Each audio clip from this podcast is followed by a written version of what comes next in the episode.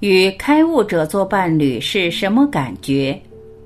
金英和艾克哈特·托利谈两性关系。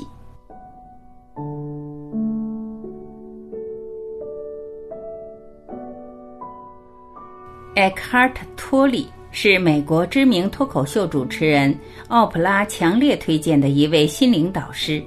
他的著作《当下的力量》。畅销全球五百万册，至今依然榜上有名。艾卡尔特教导的核心在于个人和人类集体意识的蜕变，借由回到当下与一体相连。他的传达十分简洁、生动、宁静，在听他分享的时候，心会很快安静下来，意识被打开，仿佛流进了一片海洋。金英。是艾克哈特的伴侣和同事，在艾克哈特的教学中，金英负责带领运动课程，涉及冥想、阴瑜伽、气功和太极。这篇文章是他俩关于伴侣关系的一次对话，但内容不止于关系：什么是真正的爱？如何终结关系中的痛苦？怎样在充满对立的世界中活出和平、宁静、爱的品质？这些是这次对话更核心的内容。Kim，在我的旅行中最常被问到的就是与一位开悟者做伴侣是什么感觉？为什么大家爱问这个呢？或许大家对伴侣关系如何才是完美有些想法，想再了解一些。也许是他们的头脑正投射出自己将来也要拥有一段完美关系，而且从中找到自己。只要脑子里有个概念，我拥有一段关系，或者我正处于一段关系之中，那不管我们跟谁在一起，总会有痛苦。这是我的体会。只要我有关系这个概念，接踵而至的就是期待以及过去种种的相处记忆。在个性和社会文化的制约下，我会逐渐定义并要求一段完美而理想的关系应该是什么样的。然后努力使现实符合于这种概念，但它从来没有实现，我就会再度受伤。真相是，没有什么叫做关系，只有现在，在此刻，有的只是相处。我们相处的如何，或者更确切一点，我们相爱的品质如何，取决于我们是否可以看穿想法，空掉概念和期待。最近。我请艾克哈特谈谈为什么我们总是要寻求爱情关系。我们的谈话很快便深入触及到了人性最深的层面。以下就是他说的：艾克哈特，我们通常讲的爱其实是小我的策略，这样就不用臣服了。你在寻找某人给你一种其实只有在臣服的状态下才会得到的东西。想我用那个人作为替代来避免自己臣服。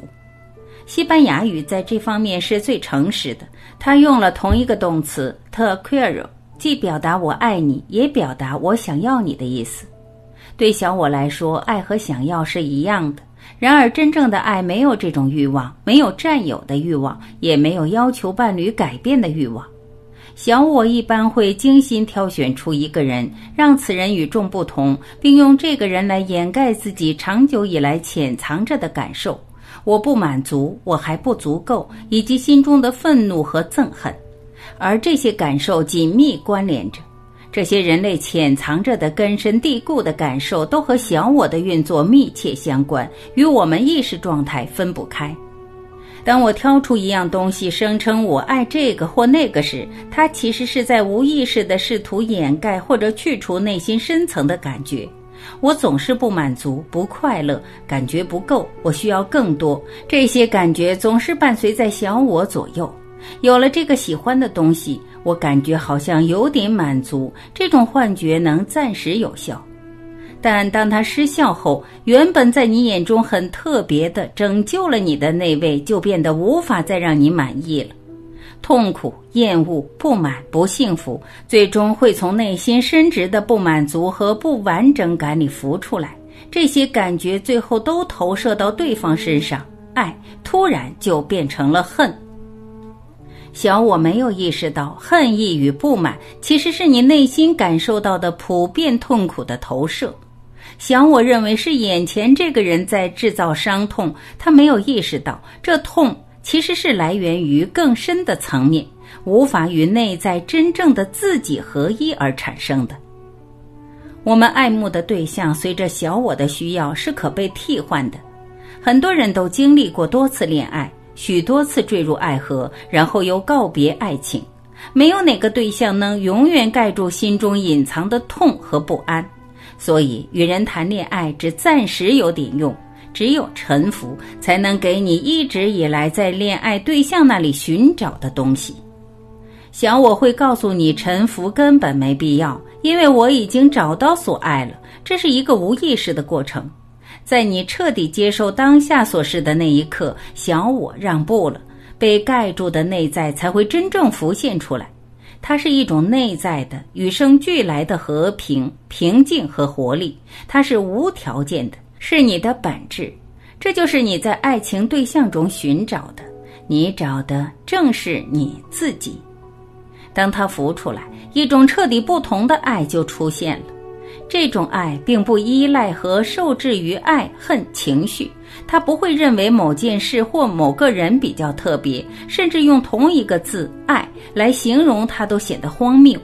现在，即使在一段很普通的爱恨感情中，偶尔也会出现这种情况，你会进入臣服的状态。偶尔的。短暂的，你体会到一种从更深层面浮出的大爱和一种彻底完全的接纳，有时会照亮即便是自私的爱情关系。然而，如果没能持续沉浮，它将再次被旧的小我模式掩盖。所以，我不是说这种深层的真正的爱不会偶尔出现在即使是普通的爱恨关系里，不过这挺少见的，通常也很短暂。无论何时，你接受了当下这个瞬间的一切，某种更深层的会随之浮现。你可能处于最痛苦的进退两难的困境，无论是外在还是内在，困在最痛苦的感觉里。但只要你接受了那个当下，你就超越了，你就升华了。就算你觉得愤恨，但那一刻你突然可以接受自己的情绪了，你就超越了它。困境可能还在，可是你突然之间已经站在了一个更深的位置，看着这一切，顿时好像那些也没什么重要了。整个现象世界的存在是由于两极对立之间的张力而产生的，有热就有冷，有生长就有衰败，有得到就有失去，有成功就有失败。这种两极对立既是这个世界的一部分，也是每一种关系的一部分。Kim。那是不是可以说，我们永远无法去掉这种对立？Eckhart，在相形的层面，我们无法去掉它。不过，通过沉浮，你可以超越两极对立。你会触碰到你内在深处的某个地方，在那里对立消失了。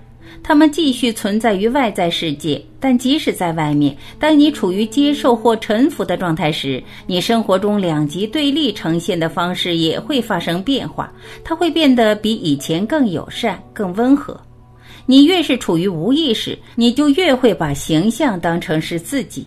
无意识的本质正是你认同了形象。无论它是外在的形象，比如某个状况、地点、事件或者经历，还是内在的念头或情绪，你越是把这些形象抓牢，你越是无法臣服。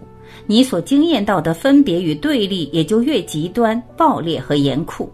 在这个星球上，有的人过着地狱般煎熬的生活，有的人则过着相对平静的生活。那些内在平安的人仍然会体验到对立，但他们的体验会更温和，不像许多人体验的那么极端。所以，对对立的体验确实会变化。对立本身无法消除，但有体验的一个人可以说，整个世界好像变得和善多了。它不再那么危险，世界不再让人觉得充满敌对，那个小我所感知的敌对。Kim。如果说醒觉，或者说处于一种醒觉的状态下，自然规律、二元对立以及对立状态的张力都不会改变，那么活在醒觉的状态有什么用呢？它会影响整个世界，还是只会影响一个人的主观体验？Eckhart，当你活在沉浮中，不属于这个世界的那个，会通过你进入这个二元对立的世界。Kim，那个会改变外在世界吗？Eckhart，内在和外在根本上是一体。当你不再觉得这个世界充满敌意，恐惧也就不复存在。你不害怕了，自然你怎么想、怎么说、怎么行为都会随之改变。爱和慈悲会升起，这当然会影响世界。就算你处于一个冲突的情形之中，也有一股平静之流流到外在的对立之中，然后有些事情就改变了。有些老师或教诲说没有东西会变，事实并不是如此。有一种很重要的东西变了，某种超越形象的会照亮你，永恒通过形象照亮了这个形象的世界。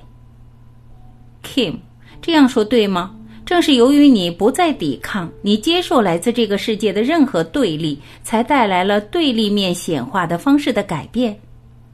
Eckhart，是的，事情可能还在对立，但你不再给他火上加油了。你说到了非常重要的一点：不抵抗意味着没有助长对立，这意味着即便在冲突的情形中，你也常常能体验到分别和对立的瓦解。没有人，没有任何情况会变成敌人。Kim，所以对立会渐渐弱化，而不是越来越强化。也许这就是对立怎么开始消融的。Eckhart，对，以那样的方式活着，是结束这个二元对立世界的崭新开始。